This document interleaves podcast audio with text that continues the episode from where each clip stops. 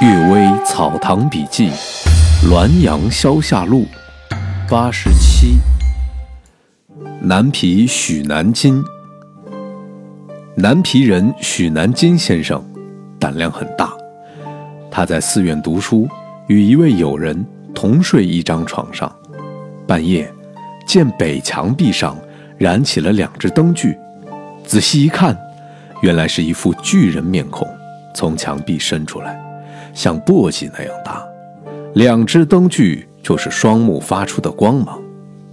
有人两腿发抖，几乎要被吓死。许先生披上衣服，慢吞吞地起来说：“正想读书，苦于蜡烛已经点完了，君来得正好。”于是拿起一册书，背向墙壁坐好，朗朗吟诵起来。没有读完几页。目光渐渐消失了，他拍着墙壁呼唤，巨人面没有出来。还有一天晚上到厕所，一个小童持蜡烛随往，巨人面又突然从地上冒出来，对着他们笑。小童吓得扔掉灯烛，扑倒在地。许先生拾起蜡烛放在巨面怪的头顶，说：“蜡烛正没有烛台。”君来的又很及时，巨面怪仰视着许先生没有动。许先生说：“君哪里不可以去，非要在这里？海上有追逐臭味的人，您难道就是吗？那么，不能辜负君的来意。”说罢，就拿起一团厕所的秽纸朝巨面怪的口擦去。巨面怪呕吐起来，狂吼了几声，蜡烛。熄灭，消失了，从此再也没有出现。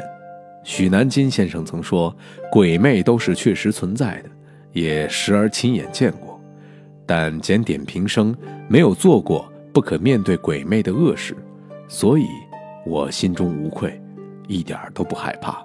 鬼影，戴东元说，明代有位宋某，选择坟地，来到歙县深山中，天色将晚。风雨即将来到，宋某见崖下有个山洞，便投奔过去，打算避避。听见洞里有人说：“这里面有鬼，你别进来。”宋某问：“你怎么可以进去？”里面说：“我就是鬼。”宋某请求见面，鬼说：“我和你见面，则阴气与阳气相撞，你必定寒热不大舒服，不如你自点火自慰，我们离开一段距离。”可以谈一谈。宋某问：“你肯定有坟墓，为什么待在这儿？”鬼说：“我在明神宗时当县令，厌恶那些官场上的人，见了利就争抢，相互倾轧，便辞去职务去务农。我死后，请求阎王不要让我再转生到人世，于是便将我来生的禄位改助我为阴间的官。不料在阴间照样相互倾轧。”于是又辞官回到坟墓里，坟墓四周有许多鬼，往来吵杂，不胜其烦，不得已躲到了这儿。尽管这里冷冷清清，孤寂难挨，但较之官场上的风波险恶，仕途上的尔虞我诈，则好像是在人里天上啊！我在这空山里，忘了时间的流逝，与鬼断绝了往来，不知道有多少年了；与人断绝往来。更不知道有多少年了，我心里为断绝了身外的一切而暗自高兴。不料这里又来了人，明天早上我就得搬走。武陵的渔人不要再寻访桃花源了。说完，便不再吱声了。问他的姓名，也不回答。宋某带着笔砚，便研墨诺笔，在洞口写下“鬼影”。两个大字之后就去了。巧对，阳曲人王进光说，济宁道的赵孙英有两个朋友，一个姓乔，一个姓车，两人合伙雇请了一辆骡轿回家乡。赵孙英开玩笑说，以他们两个的姓做了一副上联：乔车二木友，合成半轿行。两人的姓。恰好是“教”字的一半。当时官署里正在请神，立即列出这个对子，请求对出下联。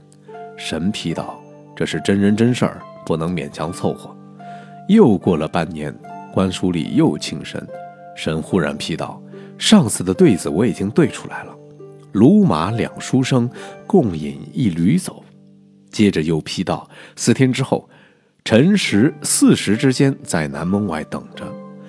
到时派遣一个小杂役过去查看，果然有鲁马两个书生用一头驴子载着新科考考卷到省城去出售。”赵孙英笑道：“这个下联极为巧妙，但这两个书生可受侮辱了。这正是所谓箭在弦上，不得不发。”即使是神仙，也忍不住开了个玩笑。今天是二零一八年十二月三十一日，是一八年的最后一天。值此啊，想请问大家，在过去的一年，大家有什么感悟吗？在过去的一年，大家有什么收获吗？在新的一年，大家有什么展望吗？不妨列一个二零一九年的新年愿望。我知道会有很多人会说，二零一八年没有实现的那些二零一七年的愿望，就是二零一九年的愿望。但是凡事预则立，不预则废。希望大家认认真真的思考一下二零一八年的得与失，这样二零一九年才会过得越来越幸福。谢谢大家，祝大家新年快乐。